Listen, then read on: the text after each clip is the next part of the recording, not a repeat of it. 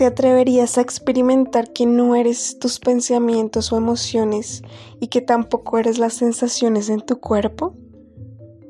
¿Qué tal si en esencia eres algo distinto? Parece que formamos parte de algo inmensamente grande y estamos conectados con los demás seres, aunque sea muy sutilmente y no es fácil distinguirlo.